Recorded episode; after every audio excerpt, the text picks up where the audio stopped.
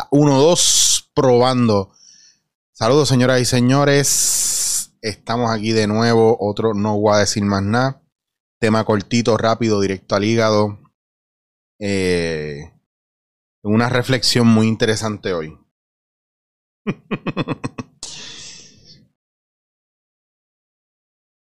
Todo lo que tenga que ser con relación a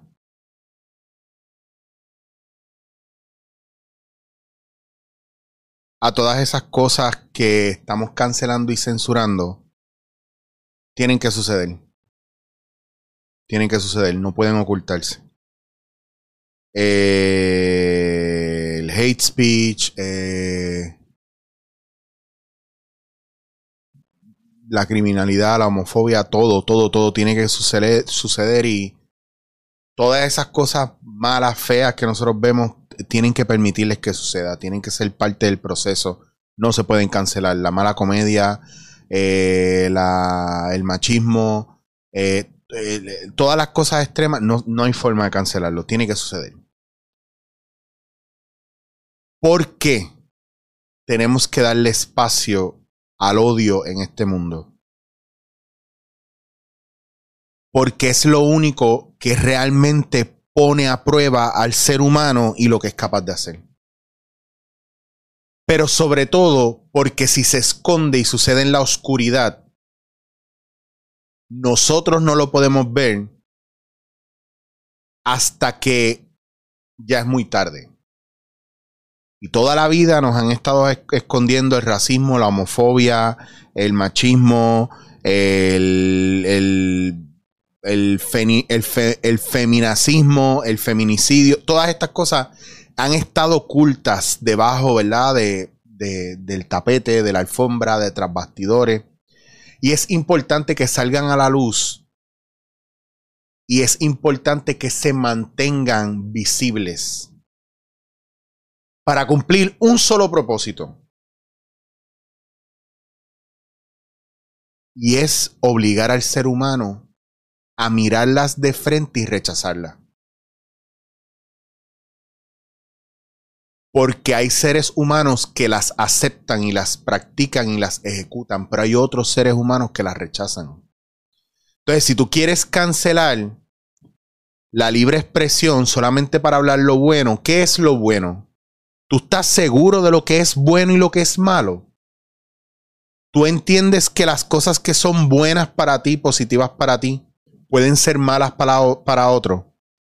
Y tú puedes entender o saber que algo que tú piensas que lo haces de corazón puede estar haciéndole daño a otra persona.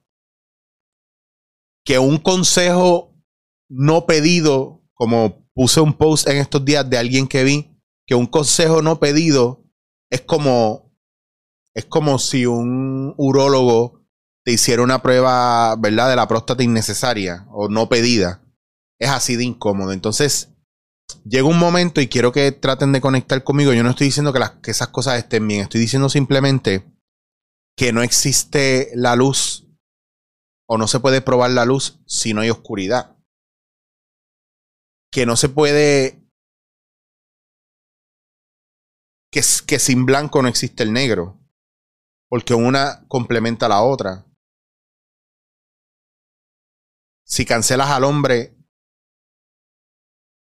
no hay mujer. Y si cancelas a la mujer, no hay hombre. Porque vivimos en un mundo de dualidades y de polos. Por ende, las peleas que tenemos por el sí y el no, por lo bueno y lo malo, por el norte y el sur, por lo frío y lo caliente, son bien importantes porque en este mundo tienen que haber opuestos. Y en el caso de la libre expresión, y en el caso de la censura o la cancelación o, la no, no cancelación, por ejemplo, hablemos de el, caso típico de los programas de chisme. Alguna gente dice que no deben existir. Pero, sin embargo, es una de las cosas que más se consume en este país. Y pone en evidencia que el problema no son los programas de chisme son la gente que los ve religiosamente y se montan en el chisme. El problema no es Molusco o Rocky, o Nalgorazi, o la Comay. Eso es lo que el público está consumiendo y está comprando. El problema no es las letras mierdas de Anuel o de Coscuyuela o de Bad Bunny. El problema no es que la música clásica sea aburrida o no.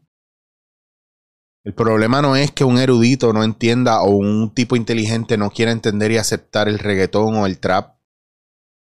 El problema no es que los que los talibanes sean buenos o sean malos. Todo es desde el lugar donde tú lo estás viendo. Y si esas cosas son buenas o malas, lo que importa es al final qué tú haces frente a ellas. ¿Las aceptas o las rechazas? ¿Las consumes o las desechas? ¿Las descartas o las haces parte de tu vida? Entonces al final todo el tiempo siempre hemos tenido el poder. Pero no, no hemos querido asumir la responsabilidad de las decisiones que tomamos. La gente acomplejada es mala o malos son los que le repitieron a la gente acomplejada lo que tenían mal y provocaron ese complejo. La gente que tiene problemas de ansiedad, ¿son malas o están mal? ¿O hay un entorno alrededor que provoca eso? Las personas que de repente llegan al médico y están con cáncer, ¿fue que no se cuidaron realmente? ¿O fue que en algún momento en su entorno el resto y las circunstancias y el entorno los ayudaron a desviarse o, a, o les engañaron con relación a lo que era la salud? ¿O, o no fue una prioridad en sus vidas porque nadie les enseñó eso? Y usted piensa, a lo mejor, el comentario de usted, ah, pero nosotros somos adultos. Eso la gente tiene que asumir responsabilidad por lo suyo. Sí, tienes toda la razón. Pero a veces yo tengo conversaciones con gente que genuinamente no sabe lo que está pasando alrededor de ellos, porque viven en un mundo donde nadie les ha dado ese conocimiento, pero tampoco tienen espacio para preguntar porque los ridiculizan cuando aparentan ser personas que no saben de algo. Entonces, condenamos a aquel que se, que se quiere educar, condenamos a la persona que quiere hacer algo bien, queremos cancelar y censurar todo, pero no tenemos los huevos de pararnos de frente y decir, eso no me gusta, rechazarlo y seguir. No, queremos destruirlo, queremos esconderlo, enterrarlo. Y eso lo que crea es un túnel subterráneo donde ya no puedes monitorear y no le das a la gente a escoger si eso está bien o está mal. O les das tanto poder porque lo estás haciendo de una manera errática, no inteligente, que los demás piensan que es tu locura y eso que tú cancelas es bueno. Y tú lo cancelas porque es bueno. Entonces, no, nadie está ganando. O sea, todo el intento de cancelar y censurar cosas está empeorando la situación.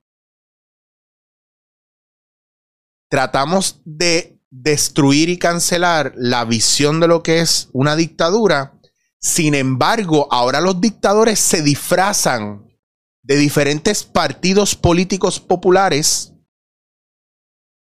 y de democracia para ejecutar dictadura a través del miedo. Todos estamos quedando como unos pendejos. Y a lo mejor usted, a lo mejor este sea una de las cosas, o uno de los no voy a decir más nada, más confusos o más reveladores.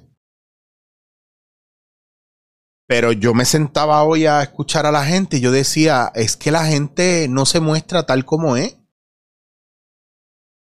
Hasta que tú empiezas a tocar botones y salen sus verdaderos yo. Y eso es más preocupante. Yo prefiero que el mal se me, se me pare de frente para yo rechazarlo, que viva escondido de mí y me dé una puñalada por la espalda. O me juegue en contra o me envenene de tal manera que yo mismo, sin darme cuenta, me convierta en lo que yo estoy tratando de evitar que suceda.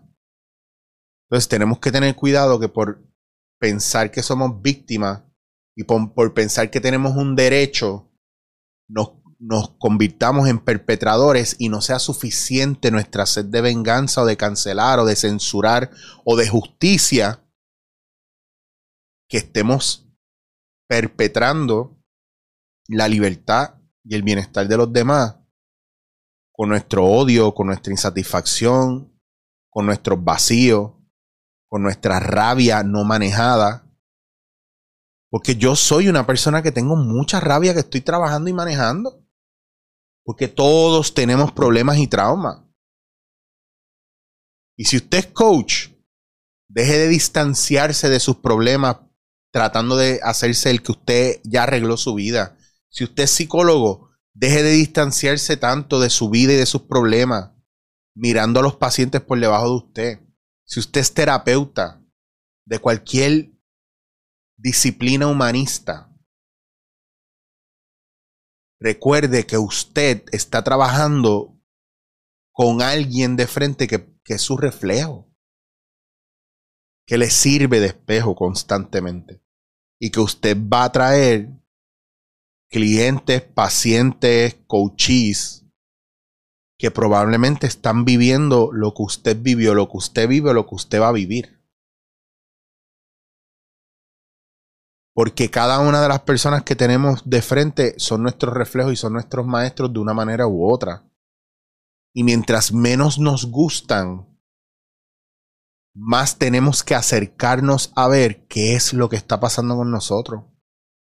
Por eso sí, la maldad, que es relativa, porque el universo no entiende qué es bueno y qué es malo. Eso es nosotros porque vivimos en, en un mundo de polaridades, de polos. La experiencia del ser humano es darle nombre a las cosas y, y, y tener una percepción de lo que es y contar una verdad desde lo que estamos consumiendo y lo que estamos desarrollando y aprendiendo. Y eso, mientras más aprendemos, más se abren las gringolas. Mientras menos aprendemos, más presos somos de nuestras creencias, pero sobre todo lo que, de lo que nos han implantado. Y somos más presos de ideales que son proyecciones, que son cadenas, que son castraciones personales, individuales, colectivas, programaciones sociales. Y hay mucho que tenemos que ir buscando y desarrollando. Cuestionenlo todo. Y cuando vean algo, pregúntense por qué. Y cuando se pregunten por qué, miren cómo se sienten emocionalmente con la contestación que se están dando. No necesariamente es la correcta, pero van por ahí el mal tiene que existir solamente para que podamos rechazarlo o aceptarlo y aprender de eso. Ya está.